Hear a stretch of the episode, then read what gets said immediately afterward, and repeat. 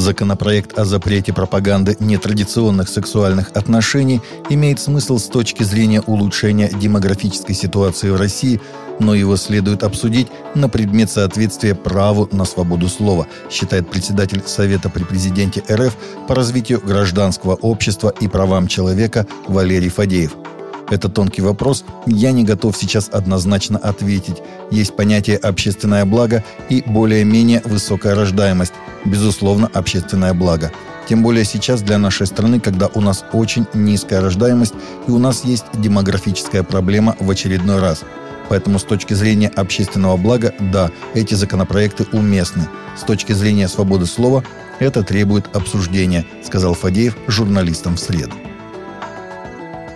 Сайт Российской Церкви Христиан Веры Евангельской Пятидесятников опубликовал статью епископа Павла Желновакова о разводах и повторных браках среди пасторов.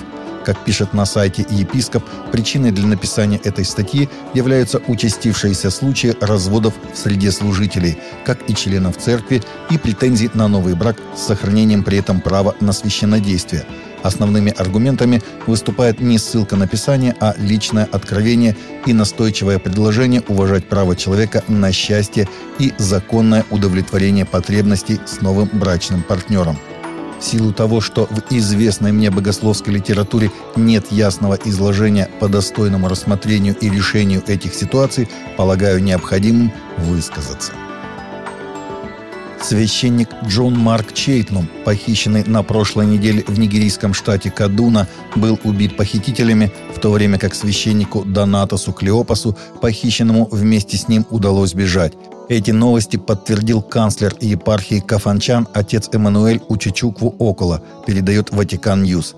В официальном сообщении епархии канцлер от имени всей паствы выражает глубокую скорбь и провозглашает двухдневный траур, обращаясь ко всем верным с просьбой молиться о новопреставленном, об утешении для его родных. Он также призывает воздерживаться от всяких проявлений самосуда.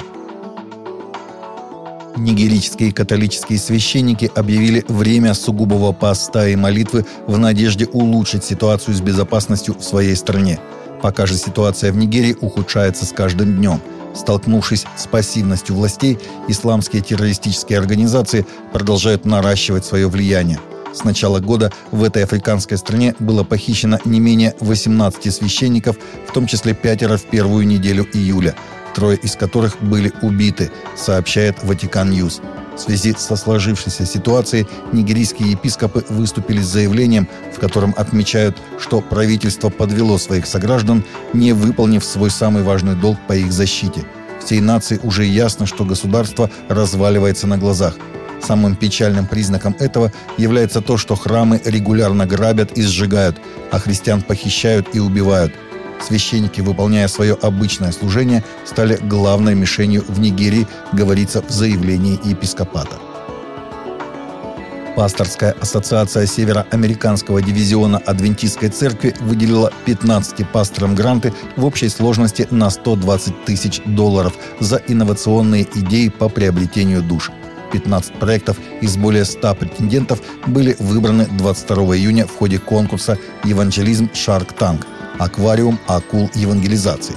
Проекты представлены на Конгрессе пасторских семей, сообщает адвентист УА. Первый приз в размере 20 тысяч долларов получил пастор Дастин Сернс из University Place за идею создания новых церквей через бесплатные медицинские клиники. Он добился определенных успехов, и даже люди принимали крещение через реализацию этой концепции.